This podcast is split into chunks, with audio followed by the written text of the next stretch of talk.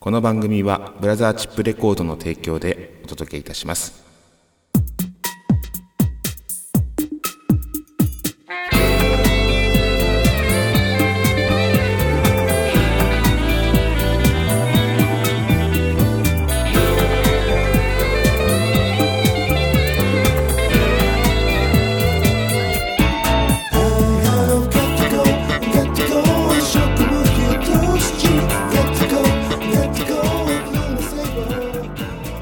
はい、やってまいりました。下手屋市が毎週金曜日にお届けしておりますネットラジオ番組今夜も闇鍋第34回目の放送です。えー今週も笑いの鍋をご提供してまいります。さて皆様いかがお過ごしでしょうか。えー今週はですね、こんな闇鍋を召し上がっていただきます。まずはゲストトークのコーナー。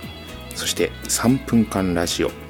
闇鍋クイズ以上のお鍋でお届けいたしますそれでは参りましょうまずはこちらゲストトークのコーナー、えーゲストにまたまたこの方をお呼びしております、えー今月は特別でございます、えーブラザーチップレコードから代表の木下彩さんですよろしくお願いしますよろしくお願いします毎週すいませんはい、あのー今月はいろいろとね、はいあのマニアックな話をね展開していこうかなと思っておりますが、あのーあれでしょう大河ドラマが ね楽しみですね毎週本当に今回は西郷どんということで西郷隆盛といえば代表はい徳田ごとく、飛ぶが如く、そっちじゃなくてえーあの代表が西郷隆盛といえば代表が大好きな飛ぶが如くですか飛ぶがごとくですよもうな28年ぐらい前ですね28年前、だから11歳ぐらい28年か橋本さん7歳ぐらい橋本さんは7歳ぐらいだね記憶ありますなんかねあのー大隈何大隈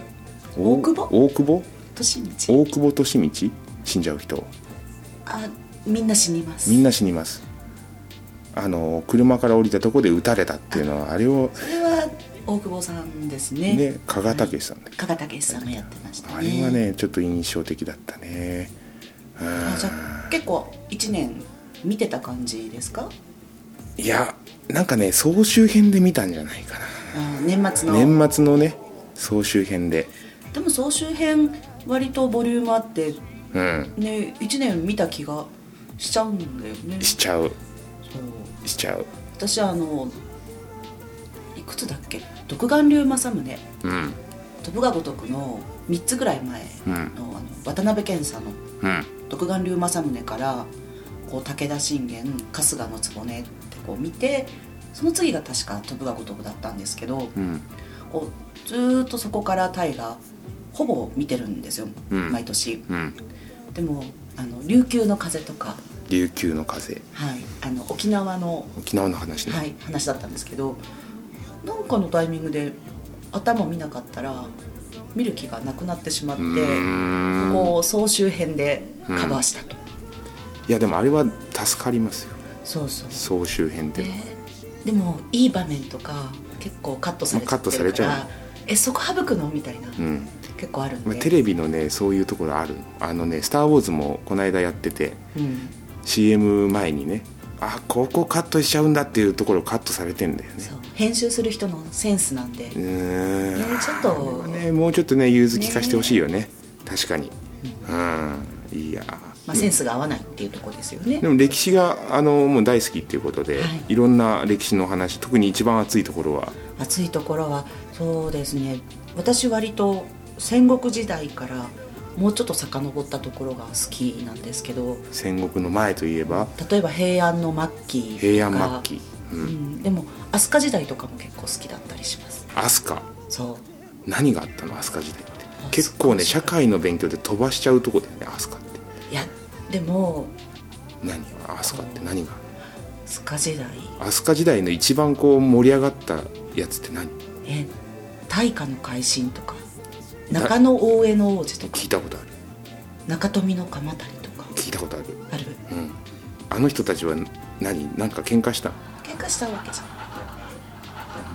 んうんなんて言えばいいんですかね古い体制を壊そうとして、だからうん結局あれですよ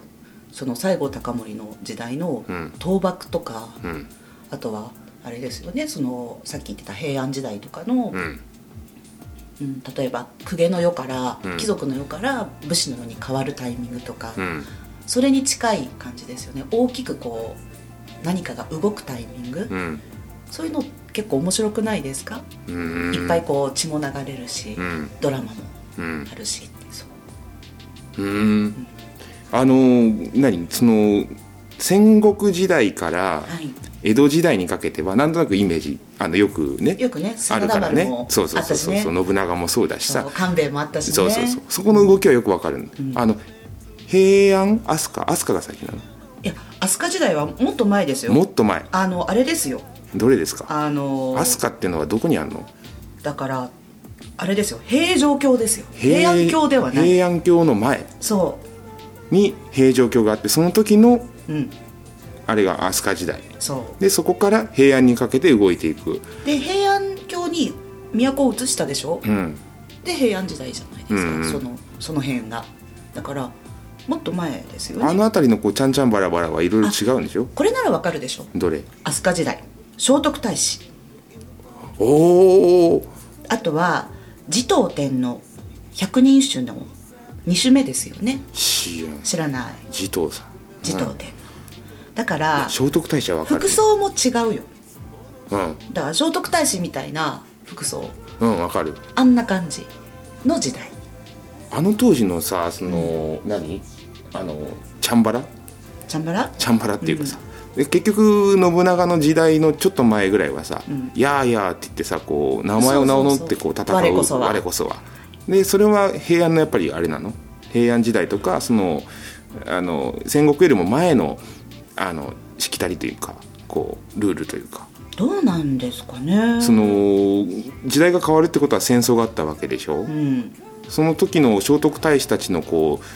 うまあ聖徳さんはあれだけども、うんあのそこにいた武士と武士というか戦う人たちの戦士たちの戦い方っていでうのはもあまれたじゃないですか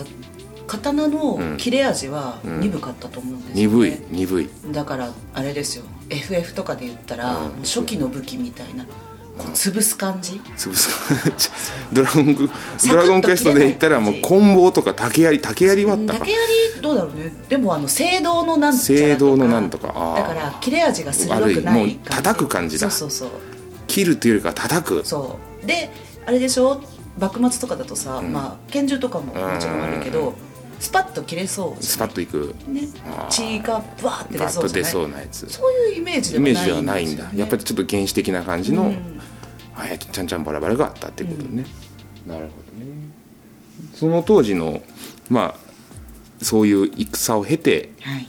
こう時代が変わっていくでただそこの中の何人人物同士のこ私割とこうあれなんですよねマニアックで、う、うん、そのまあ、そういう小説も出てるからなんですけど、その主要人物の奥さんの話とか、うん、主要人物の娘がどうなったかとかそういうところまで割と調べるんですよねああなるほどねそうだから藤原道長って平安時代にいたでしょ、うんうんあの人の娘が名前こう3人いるんですけど、うんとりあえず、うん名前をこう覚えてじゃあその、ね、娘がどうなったかとか、うんそういうの割と好きああそういうことねまあジャズの世界でいうとジョン・コルトレーンのあの息子がショーン・コルトレーンでとかそういう話になっそてうくるそわうけねでも、うん別に有名ではないじうゃん、んうんうんうんだから例えばそうだな独眼竜政宗だったら、うん政宗の娘のうんうんがどうなったかとどうなったかその後どう過ごしたのかそうそうまあでも、まあ、きっとそこにはまたそこのドラマがあるんですそうはいだから僕らが知ってる大学とかでよく見てるのは本当にその歴史の中のそう一部分の主主人公、まあ、主役をもう当てて、うんそこの、まあ、生活を見ていくけどもそれ以外にもその家族たちそのうそドのラマがあ周るりが気になっちゃうんですよねあーな割るほとどね、うんそれはもう完全にマニアな目線ということですね、そういう楽しみ方をしてますなるほどありがとうございます、はいじゃあもう今週はそういうちょっと歴史の話でございました、はいありがとうございましたありがとうございました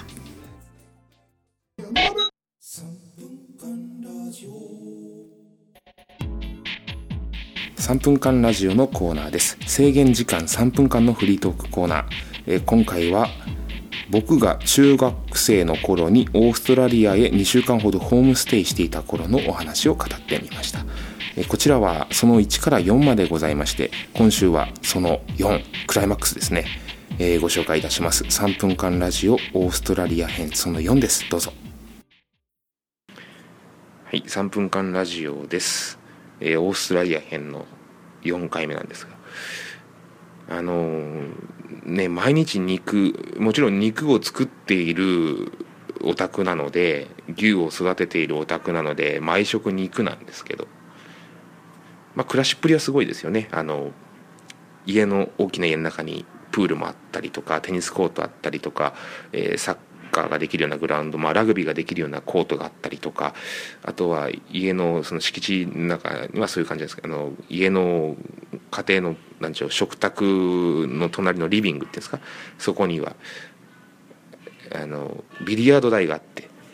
うんなんかねその町ではビリヤードは各家庭に1台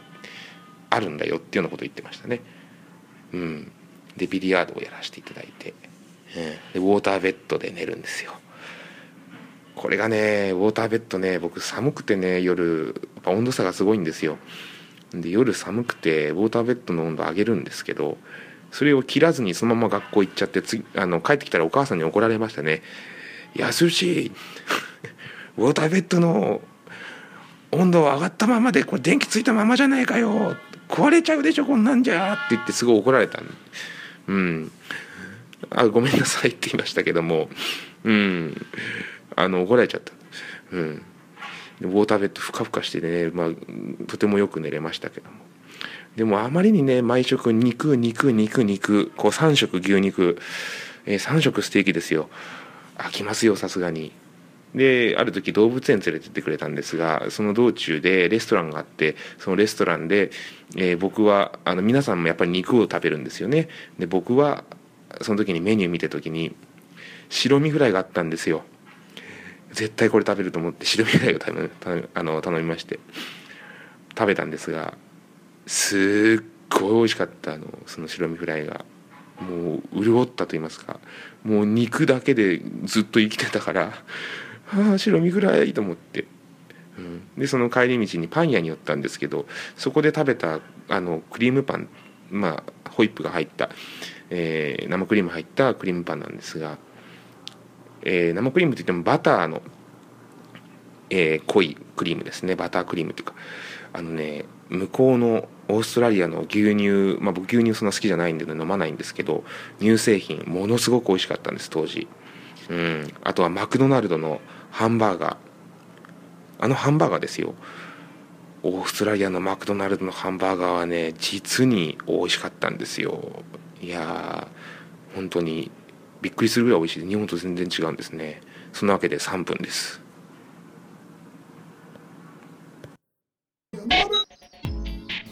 闇鍋クイズ、えー闇鍋クイズのコーナーです年末年始の100本ノックということであの 3, つお題を出しておりますで今回ご紹介するのは、えーこんな紅白歌合戦は嫌だということで引き続きブラザーチップレコード代表の木下さんにも、えーお越しいただいておりますよろしくお願いしますよろしくお願いしますでは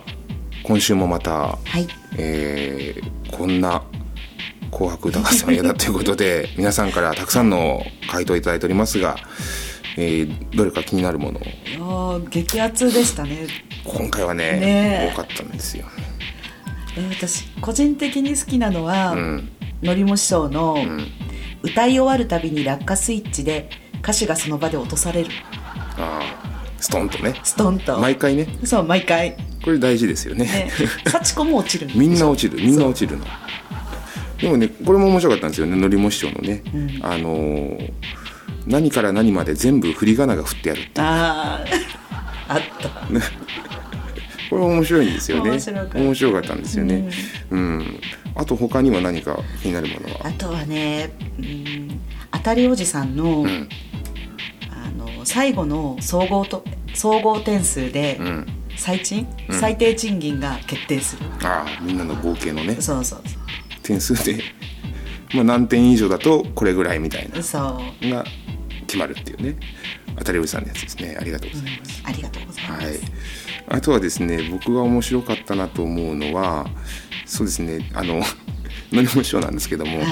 えーこんな紅白歌合戦は嫌だ」では今のシーンをスローでスローでもう一 度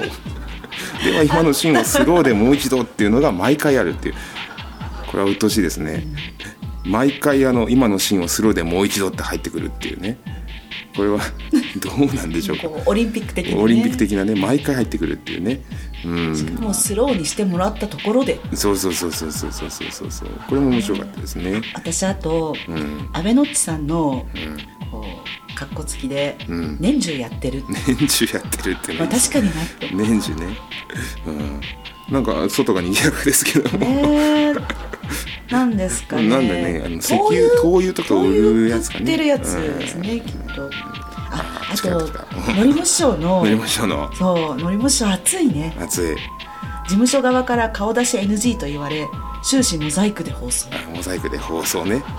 あーこれはもう完全にだから皆さんモザイクなんモですザね イク。こ紅白歌合戦なのに、えーモザイクっていうね、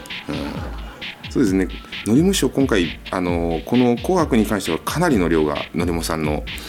もう最初独り勝ちじゃないかって僕は思ってしまったんですがあとあれですね、皆さん、やっぱりこう、ケツバット好きですねう。んまあタイムリーだしね。そうそうそうそうそうあとねこのねこれも面白いあののりも一緒なんですけども「こんな紅白歌合戦は嫌だ」えー全部替え歌」っていうあーこれはもう完全に歌が 紅白も何もないですよね全員がこう全部替え歌を歌うっていうあとほら、ん歌詞にある D、D? D, あー D D をの発音が全部ね D。全部 D っていう D D を D 学校の先生いたよ、ね、いたうん、あとあの終始観客にマイクを向けて観客にあー歌わせるだから俺俺皆さん全員そうなんですよね「うん紅白歌合戦」サブちゃんとかみんなあの観客にマイクを向けて、えー常にこう観客に歌わせるってあとこれもあの出演者の寝起きドッキリから始まるのりも師匠ああこれこあれでしょバズーカーとかから始まるってことでしょそうですねだから出演 そうですねだから出演者の寝起きドッキリから「紅白歌合戦」の歌が始あまれってでしるょ「おはようございます」って入ってくるやつでしょそうそうそうそう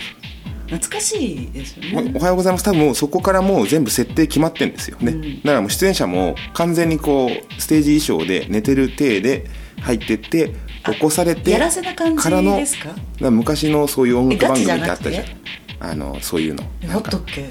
なんかさへえヒットパレードかわかんないけどなんかうんこう、なんかよくわかんないけど変な中継ポイントにいてさ、うん歌うやつあったじゃないあーそんな感じかなと思って、寝起きドッキリから始まるでもちゃんとマイク持ってるから出演者もパッと歌えるっていう歌えるんですか歌えるね歌える橋本さん寝起きで歌えるんですか歌えない歌えないのねこうあれそうですよねあの男の一発撮り男の一発撮りそれすれはまあまあいいんだけどもね あとねこれのりも師匠、えーマイクカバーのスポンジがとにかく大きいあ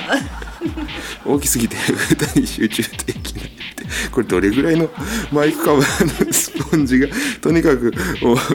お大きいっていうのは面白いですねあとねもう一個ね、その年お騒がせえお騒がわおお騒騒がせした人たちの謝罪会見からスタートっていう、これも紅白歌合戦の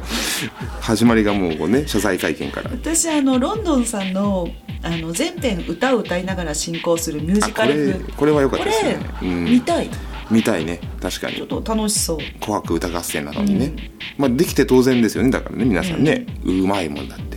ね「紅白」踊れにる出るしぐらいだから踊れるし、そういうのでどんどんつないでいくってのはいいですねそううんいや今回かなりのねあのーなんでしょう回答珍回答いただいておりますが、そうですねえーありがとうございましたありがとうございます本当にはい、では闇鍋クイズでございました